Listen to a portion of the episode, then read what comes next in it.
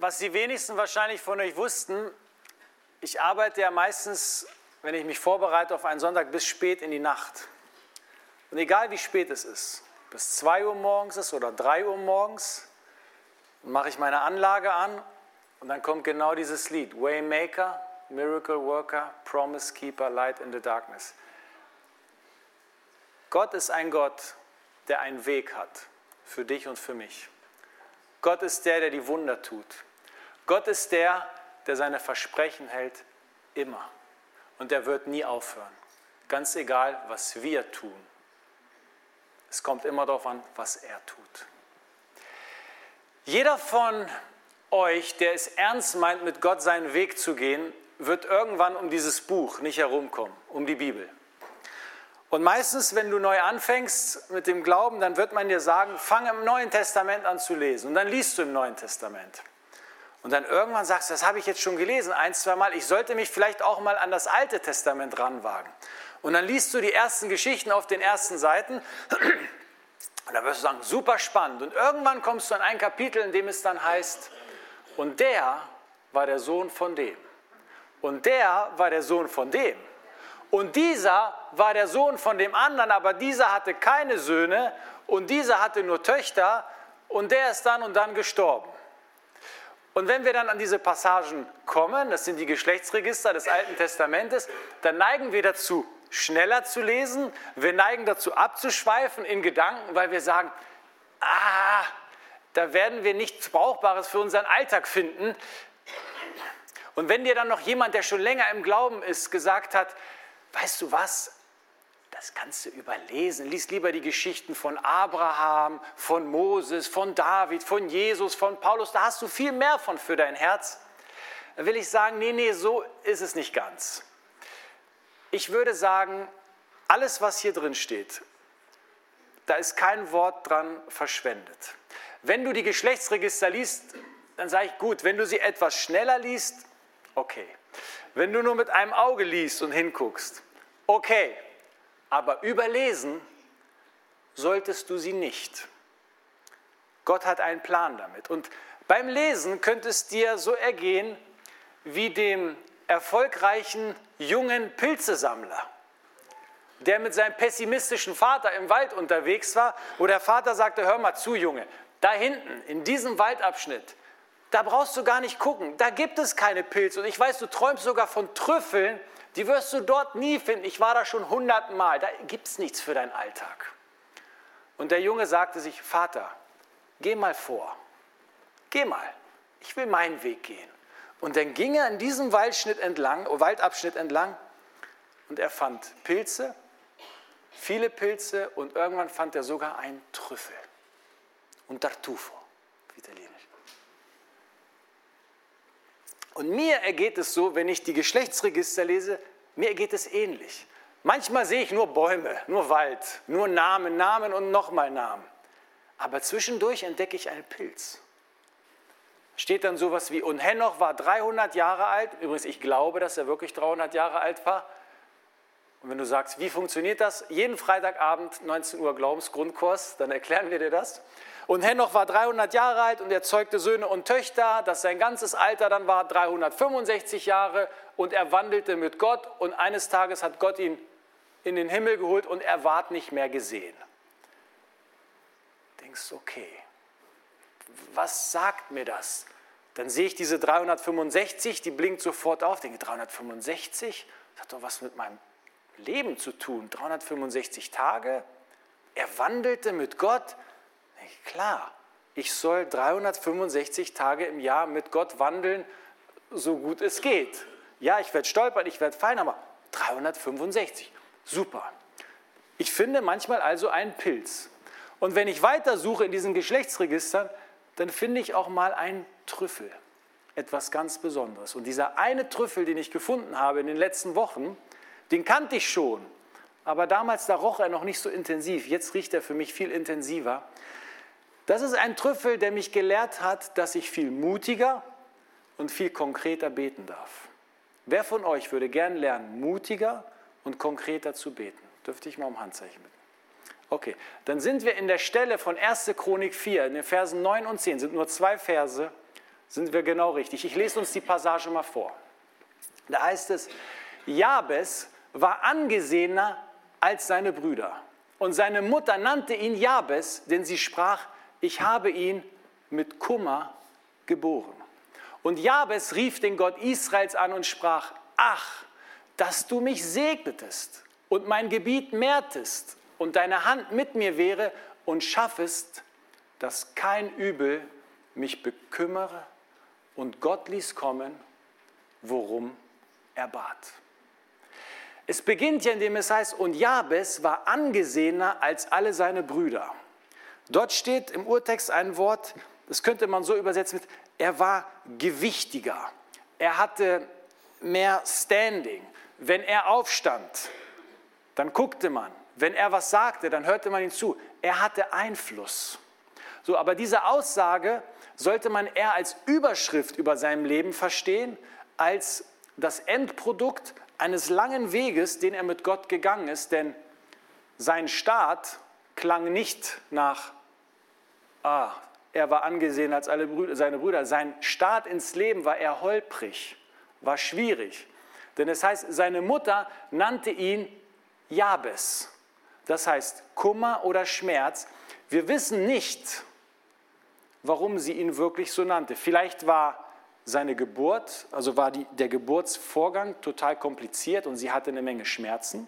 Vielleicht war es aber auch so, dass die Umstände um die Geburt herum, der Vater, was auch immer, kann sein, dass das schwierig war und darum nannte ihn sie ihn dann, du bist der Sohn des Kummers oder du bist ein Junge, der Schmerz bereitet.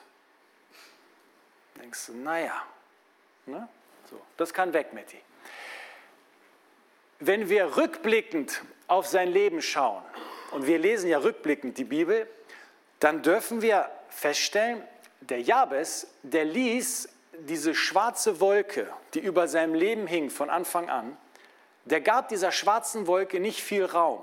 Der ließ sich von diesen Gedanken, die seine Mutter da in sein Leben hineingesprochen hat, auch, der ließ sich davon nicht wirklich beeinflussen. Und er wurde für mich und er ist für uns alle letztlich ein Beispiel dafür, dass man schlecht starten kann im Leben, aber mit Gottes Hilfe dann zu Ehren kommt, etwas Besonderes erleben kann. Ich betone, mit Gottes Hilfe. Kann sein, dass dein Start ins Leben schwierig war, dass du erfahren hast, dass du eigentlich ein Peter sein solltest, aber heute Petra heißt. Kann sein, dass deine Eltern sagen, eigentlich wollten wir dich abtreiben, aber naja, dann waren wir zu spät. Oder wir wollten uns eigentlich trennen, aber dann, ja, dann war die Schwangerschaft da und irgendwie haben wir uns zusammengerauft, aber wir haben uns dann nach 30 Jahren getrennt. Und übrigens, eigentlich bist du schuld, dass dies und jenes passiert ist. Kann sein, dass dein Start ins Leben holprig war, schwierig war. Kann aber auch sein, dass du dich gerade in der Mitte des Lebens in einer Phase befindest, wo du sagst, absolut schwierig. Ich weiß nicht, wohin mit mir. Ich weiß gar nicht, wer ich bin. Ich weiß gar nicht, was ich will. Vielleicht stehst du so Richtung Ende deines Lebens und sagst, was war das eigentlich alles? Wo ist die Überschrift, ich bin gesegnet, es geht mir gut?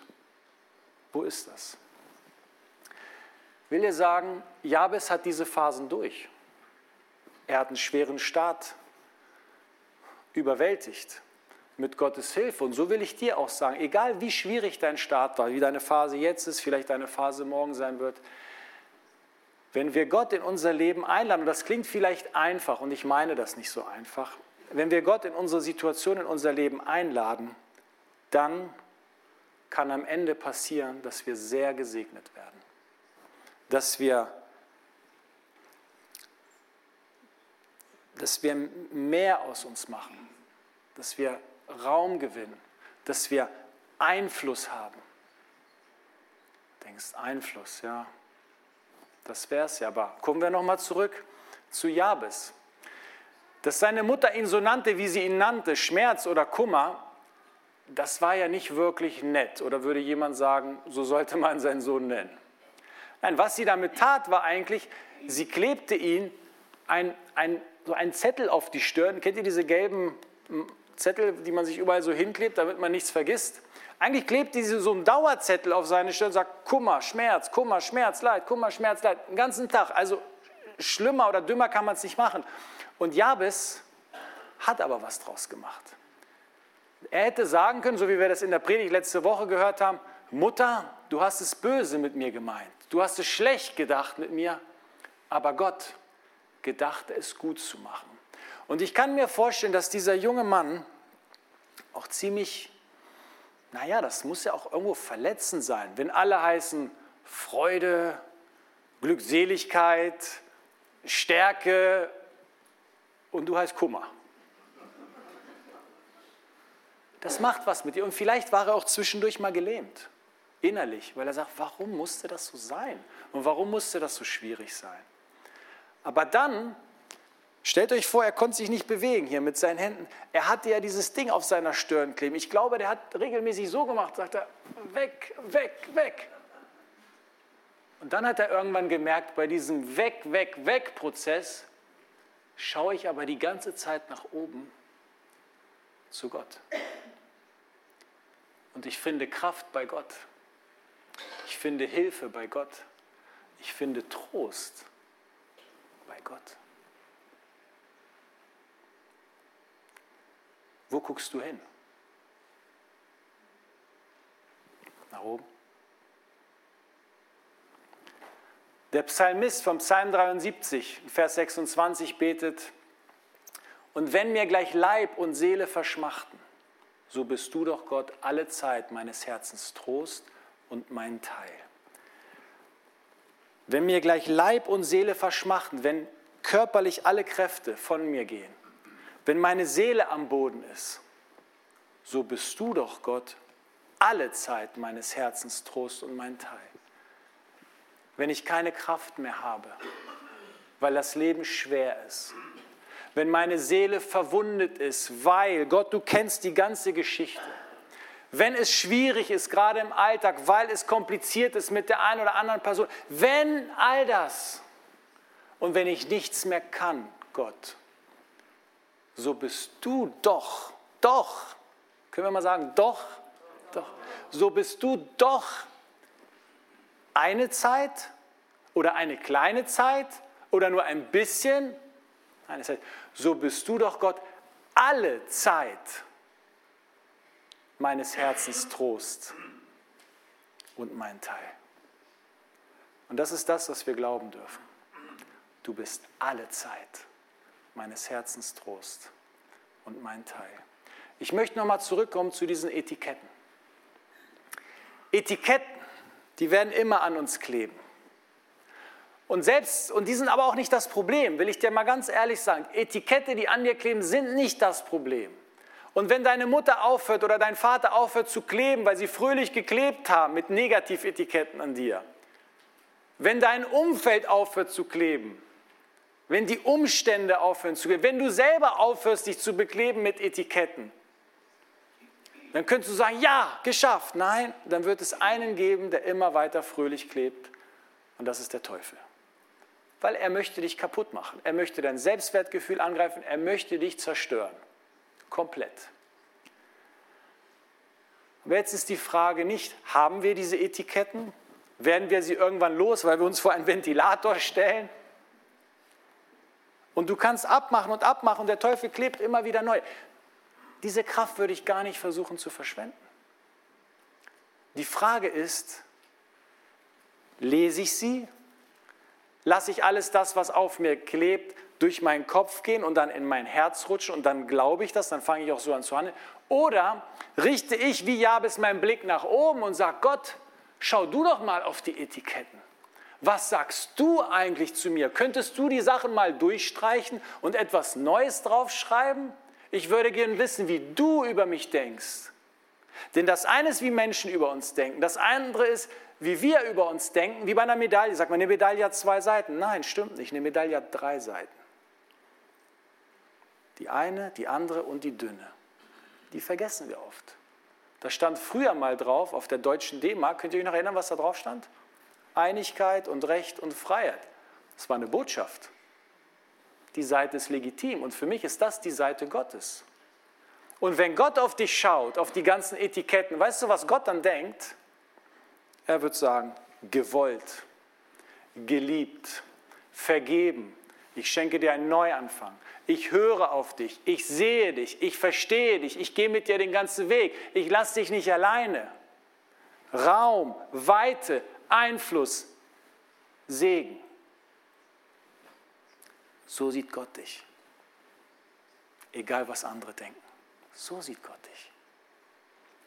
Und deswegen konnte Jabes ganz mutig seine Hände nach oben heben und sagen, Gott segne mich. War der mutig oder war der mutig? Gott segne mich. Schau wohlwollend auf mich. Lass dein Angesicht leuchten über mir und sei mir gnädig. Ja, segne meine Beziehung zu dir, Gott. Segne meine Beziehung zu meinen Mitmenschen. Segne mich körperlich. Segne mich finanziell. So hat er gebetet. Warum konnte er so mutig, so freimütig beten? Jabes wusste aus der Geschichte, dass Gott ein Gott war, der von Anfang an darauf ausgelegt war, seine Schöpfung zu segnen. Lesen wir mal 1. Mose 1, 22.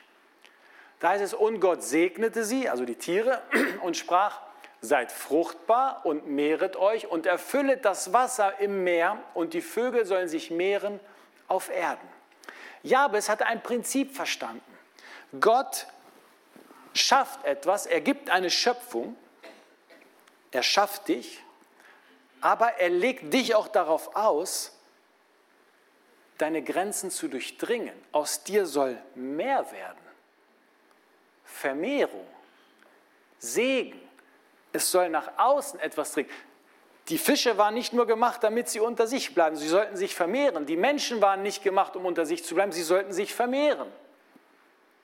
Und so steckt in dir und mir auch die Substanz, dass aus uns mehr wird. Und wenn Gott uns segnet, und Segen heißt ja, Gott lässt zu uns fließen, aber nicht nur damit wir für uns haben, sondern auch damit wir nach außen dringen, damit wir etwas weitergeben. Wenn das so ist, dann reicht dieses kleine Gebiet, auf dem wir stehen, nicht mehr, wenn wir überfließen wollen. Und deswegen müssen wir genau wie Jabes beten, erweitere mein Gebiet. Und Jabes betet, erweitere meine Reichweite, erweitere meinen Einfluss, erweitere die Grenzen meines Besitzes, erweitere all das. Jetzt könntest du sagen, hm, ist das nicht ein bisschen egoistisch, so zu beten? Wenn es so gewesen wäre, hätte Gott sein Gebet erhört? Nein. Das heißt, es kommt auf die richtige Herzenshaltung an. Es kommt darauf an, wofür wir beten. Ja? Es kommt auch darauf an, ob wir im Sinne der Pläne Gottes beten. Aber erstmal noch ein Vers aus Jakobus 4,22. Da sagt der Jakobus, das war der Halbbruder von Jesus, er sagt, ihr habt nichts, ihr wollt so viel, aber ihr habt nichts, weil ihr nicht bittet. Ihr bittet und empfangt nichts, weil ihr in übler Absicht bittet, nämlich damit ihr es für eure Gelüste vergeuden könnt. Das heißt, wir dürfen für alles beten mit der richtigen Herzenshaltung und auch wenn wir darauf angelegt sind zu sagen, das, was ich bekomme, Gott, ja, das soll für mich sein, auch, aber damit möchte ich auch etwas tun. Ich möchte in dem ergrößerten Gebiet auch hineinwirken können. So, Matthäus 7, Vers 7, da sagt, bittet, so wird euch gegeben. Ob Gott dann gibt, ich sage das, hat natürlich etwas damit zu tun, ob unser Gebet wirklich mit seinen Plänen zusammenpasst. Aber wenn Gott uns tatsächlich gibt, was machen wir damit? Wenn Gott Überfluss gibt, was machen wir damit? Wenn ich so die Geschehnisse im Reich Gottes beobachte, dann sehe ich immer all das, was uns als groß erscheint im Reich Gottes, ein großes Kinderhilfswerk, große Gemeindebewegung, Erweckungen, ja, das hat immer etwas damit zu tun gehabt, dass da Menschen waren, die mutig für ein weites Gebiet gebetet haben. Wenn du heute hier sitzt, dann sitzt du hier, weil Menschen damals, die angefangen haben 1987 sich im Kongresspark zu treffen, so alt ist diese Gemeinde, die haben irgendwann mal angefangen zu beten, Gott, erweitere unseren Raum, erweitere unser Gebiet. Mit diesen 60 Leuten, die wir jetzt sind, oder 80, da brauchen wir mehr Raum, weil es geht ja nicht nur um uns. Die hätten ja, wenn sie ein Gemeindehaus geplant hätten, nur für sich, wäre hier Platz für 60 Leute gewesen. Aber was haben sie gemacht? Sie haben geplant und geglaubt und gehofft für die vierfache Menge an Menschen. Gott, erweitere unser Gebiet. Ich weiß noch, wie Anke, unsere Kassiererin, vor Jahren kam sie immer und hat so eine Rechnung gemacht und gesagt, übrigens, lieber Gemeinderat, am Ende des Jahres werden wir mit 20.000 Euro Minus abschließen. Dann habe ich immer gelächelt, diesen Zettel genommen, in die Tasche gesteckt und bin dann in meinem Wald spazieren gegangen, wo ich immer spazieren gegangen gehe. So, oder früher zumindest. Und dann habe ich gesagt, Gott, das kann doch nicht sein. 20.000 Euro miese? Du bist der Gott, dem alles gehört? Alles Gold und Silber der Erde gehört dir? Und wir sollen mit 20.000 Euro miese abschieden. Es geht doch um dein Reich, es geht doch um deine Pläne, es geht doch um deine Dinge.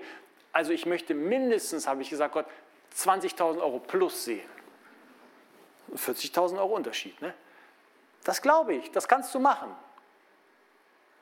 Wir hatten sogar mehr. Nicht, weil ich so gebetet habe, sondern weil ihr fröhlich gegeben habt. Aber ich habe so gebetet, weil es ging nicht um mich. Es geht um deine Gemeinde.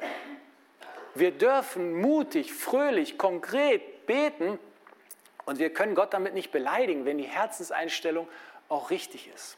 Und wenn du jetzt sagst, na gut, ich bin jetzt nicht so der Typ für das Große, für das Mutige, für das ganz konkrete Spektakel oder was auch immer, wie kann ich denn mein Gebiet erweitern in meinem Kleinen?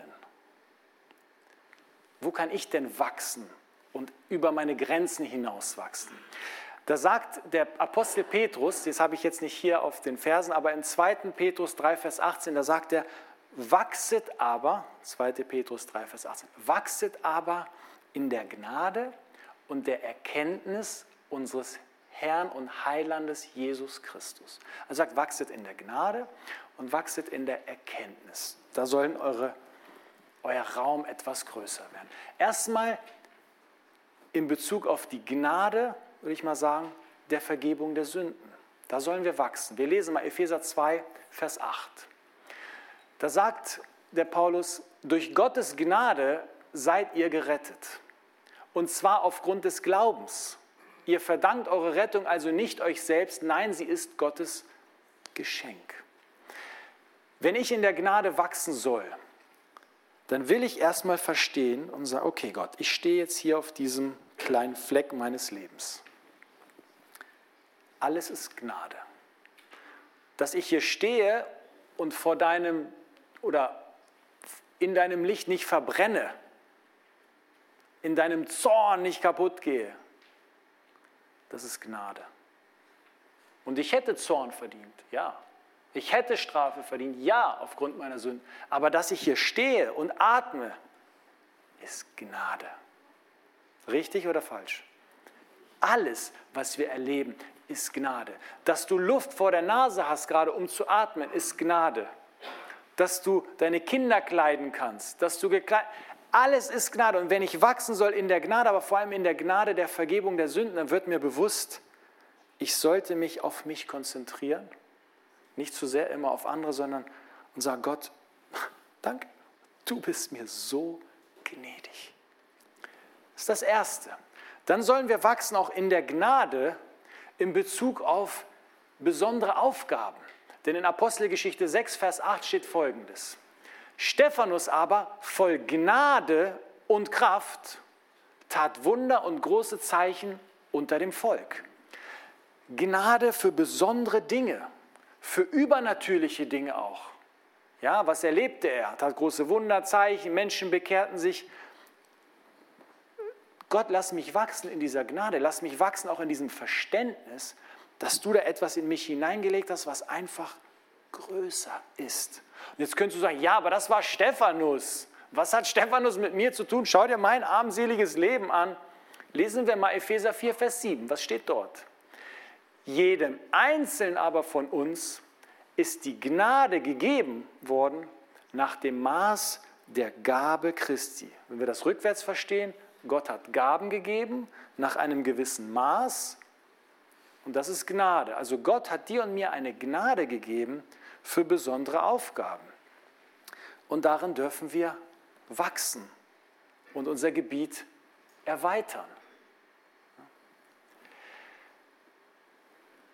Wir dürfen wachsen in der Erkenntnis. In der Erkenntnis über Jesus Christus, sagt er. Sollen wir ja tun. Ja? Was heißt denn das?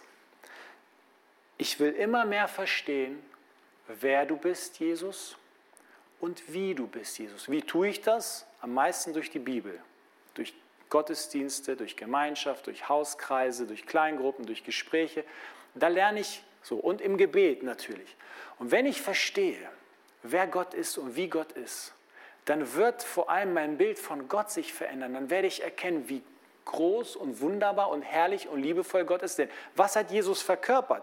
Er hat einen Gott verkörpert, der auf diese Erde gekommen ist, um etwas zu unserem Leben hinzuzufügen, etwas Gutes, um, und um etwas wegzunehmen, was schlecht ist, nämlich unsere Sünde und unser Versagen.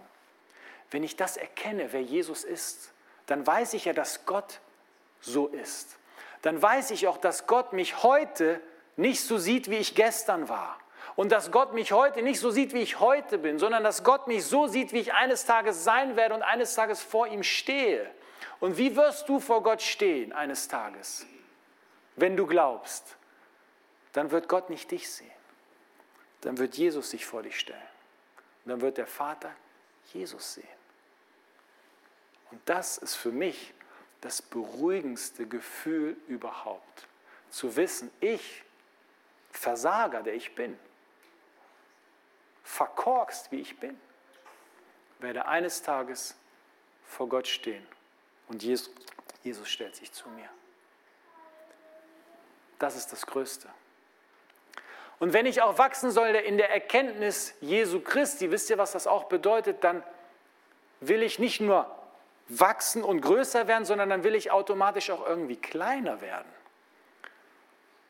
Johannes der Täufer, der hat mal Folgendes gesagt. Das ist im Johannesevangelium Kapitel 3, Vers 30 wird das erwähnt.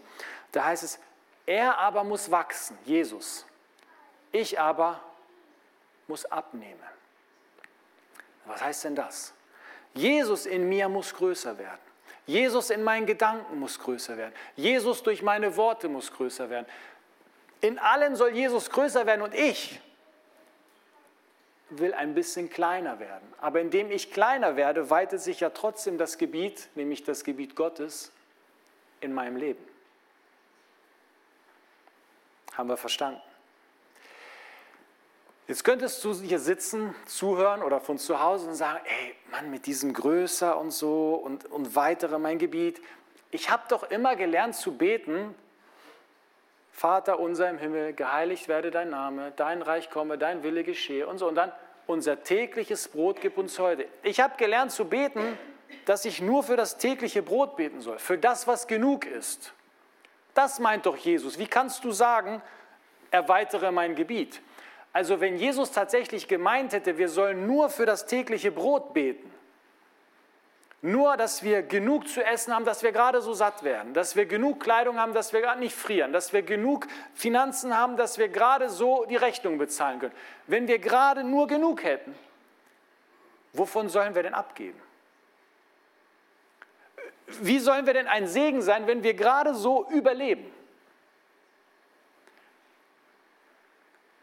Das heißt, wir dürfen beten, Gott segne mich mit Überschuss. Mein tägliches Brot gib mir heute, aber gib mir auch mehr. Gib mir mehr. Und wenn du das betest und Gott dein Herz sieht und versteht und dir dann mehr gibt, dann stellt sich natürlich die Frage, was mache ich mit dem Überschuss? Denn meistens neigen wir dazu, den Überschuss nur für uns behalten zu wollen. Aber wenn du mehr Brot als nötig hast, was passiert? Es wird hart, weil du es allein nicht essen kannst. Oder es wird schimmlig. Wollen wir das? Nein. Wir wollen es lieber auf die Reise geben, das Brot, damit auch andere satt werden, weil wir sind ja schon satt. Das heißt, wenn Gott dich mit Überschuss segnet, was machst du damit? Wissen wir oft nicht. Und deswegen betete Jabes und sagte, lass deine Hand mit mir sein. Also er betete, segne mich, erweitere mein Gebiet, lass deine Hand mit mir sein. Was heißt das denn? Wenn Gottes Hand mit dir ist, dann ist seine Gegenwart mit dir, seine Kraft ist mit dir und seine führende Hand ist mit dir. Das heißt, du kannst dann sagen, Gott, zeig mir und führe mich auf meinem Weg, wie kann ich mit meinem Überschuss umgehen, mit meinem Überschuss an Zeit. Die Kinder sind groß, ich, ich arbeite, ja, aber danach habe ich Zeit, was soll ich damit machen? Oder ich habe einen Überschuss an Kraft. Wohin damit, Gott? Oder unsere Ehe läuft so gut, wir haben einen Überschuss, so wie Elle und Waldemar, wir können noch weitergeben an andere. Gott, du hast mir einen Überschuss gegeben an Kreativität. Worin kann ich die Kreativität investieren? Gott, du hast mir einen Überschuss gegeben an Gaben. Wohin soll ich mit diesen Gaben? Wie, wie, worauf soll ich mich fokussieren mit diesen Gaben? Oder Gott, du hast mir einen Überschuss gegeben, auch an Geld. Er sagt, ja, ich kann mein tägliches Brot kaufen, ich kann meine Rechnung bezahlen, ich kann sogar in den Urlaub fahren. Gott, da ist Überschuss. Wohin soll ich mit diesem Überschuss? Was meinst du, was kann ich damit machen? Soll ich alles für mich behalten oder darf ich damit auch ein Segen sein? So, wenn du all diese Fragen stellst, und Gottes Hand anfängt dich zu führen, wisst, du, wisst ihr, was dann passiert? Dann werdet ihr ein Segen sein. Dann werden wir ein ganz großer Segen sein. Aber nicht nur das. Deswegen freut euch nicht zu früh. Wenn du ein Segen bist, fängst du an, das Territorium des Teufels kleiner zu machen. Weil er hat ja dem Himmel ganz viel geklaut und will das alles für sich behalten und zerstören. Und jetzt kommst du und fängst an, ein Segen zu sein, dein Gebiet zu erweitern und so weiter. Dann sagt der Teufel, Moment, Kumpel oder Freundin, so geht das nicht. Das ist mein Gebiet. Du fängst an, mich zu nerven. Also passiert Folgendes. Du bist ein Segen, aber gleichzeitig rutschst du auf der Abschussliste des Teufels in seinem Ranking ein paar Stufen nach oben. Und der Teufel wird sagen, du kriegst jetzt die giftigen Pfeile, die schweren Pfeile, die spitzen Pfeile, die brennenden Pfeile. Du kriegst sie alle, damit ich dich kaputt machen kann, damit du nicht wirkst, damit du mir mein Gebiet nicht streitig machst. Was machen wir? Wir müssen beten wie Jabes. Bewahre mich vor dem Bösen. Segne mich, erweitere mein Gebiet lass deine Hand mit mir sein und bewahre mich vor dem Bösen. Ihr könnt euch übrigens dieses Gebet ganz einfach merken mit S-E-L-B, selb. Ihr betet nicht nur für euch selbst. Also segne mich, erweitere mein Gebiet, lass deine Hand mit mir sein, bewahre mich vor dem Bösen. Wenn Jabes das betet, dann dürfen wir das nicht so verstehen, dass Jabes sagt, Gott, hülle mich in eine Glocke und verpackt mich in Watte, dass mir ja nichts passiert.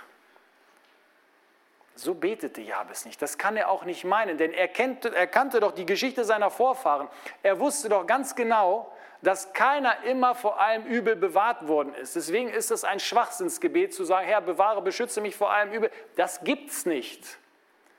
Wir dürfen das eher so verstehen, dass Jabes sagt, Gott, wenn das Übel kommt, wenn das Unheil kommt, wenn ich durch die schweren Täler gehen muss, dann Bitte bewahre mich, dass ich nicht komplett daran zerbreche. Stärke mich und lass mich Trost und Hoffnung und neue Kraft finden in dir in diesen schweren Momenten. Denn ich muss da sowieso durch.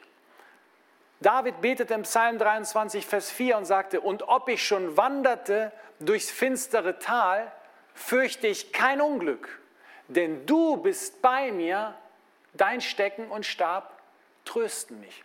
Gott muss nicht durch das finstere Tal gehen. Warum auch? Ich muss durchs finstere Tal gehen. Du musst durchs finstere Tal gehen. Aber wenn ich durch dieses finstere Tal gehe, heißt, und ob ich schon wanderte im finsteren Tal, fürchte ich kein Unglück, denn du bist bei mir. Denn du bist bei mir. Dein Stecken und Stab trösten mich. Und ob ich schon wanderte in der schwersten Zeit meines Lebens und ob ich schon wanderte durch die größte Krise meines Lebens, ob alle gegen mich sind oder nicht und ob ich schon wanderte durch eine Zeit der Krankheit, durch eine Zeit der Angst, durch eine Zeit der Depression, durch eine Zeit der größten Sorge meines Lebens und ob ich schon wanderte in dieser Trauer, fürchte ich kein Unglück. Denn du, Gott, bist bei mir. Dein Stecken und Stab trösten mich. Dürfen wir so beten wie Jabes? Es heißt am Ende, und Gott ließ kommen, worum er bat. Segne mich, erweitere mein Gebiet, lass deine Hand mit mir sein und bewahre mich vor dem Übel. Und jetzt, bevor ich mit uns bete, die Musiker können schon mal nach vorne kommen, möchte ich der ganzen Sache noch einen draufsetzen. Jesus stand am Ende seines irdischen Lebens mit seinen Jüngern zusammen. Und dann kann ich mir vorstellen, also wir kriegen ja in der Bibel immer nur so eine eine Zusammenfassung der Dinge, die Jesus gesagt hat. Aber ich kann mir vorstellen, dass er zu seinen Jüngern sagte, ihr wart drei Jahre lang mit mir zusammen. Ihr seid gesegnet. Ihr habt meine Führung erlebt. Meine Hand war mit euch. Mir ist alle Gewalt gegeben, im Himmel sowie auf Erden. Ich werde euch vor dem Übel bewahren. Aber jetzt habe ich eine Aufgabe für euch geht hin und erweitert mein Gebiet. Amen. Lasst uns aufstehen und beten.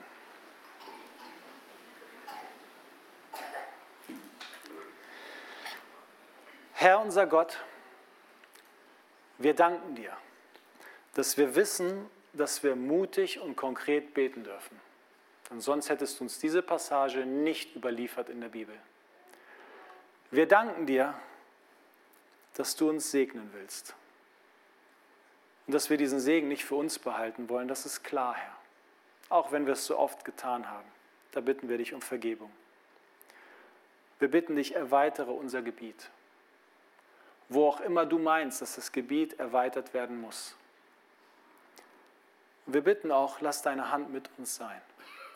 Wir brauchen deine Führung. Wir brauchen deine Gegenwart. Wir brauchen deine Nähe und deine Stärke. Und dann bitte bewahre uns vor dem Übel, Herr. Manchmal haben wir so Angst, so Sorge, wir sind so gelähmt. Aber wir wissen, du lässt uns in keinem der dunklen Täler allein. Danke für alles. Wir lieben dich. Amen.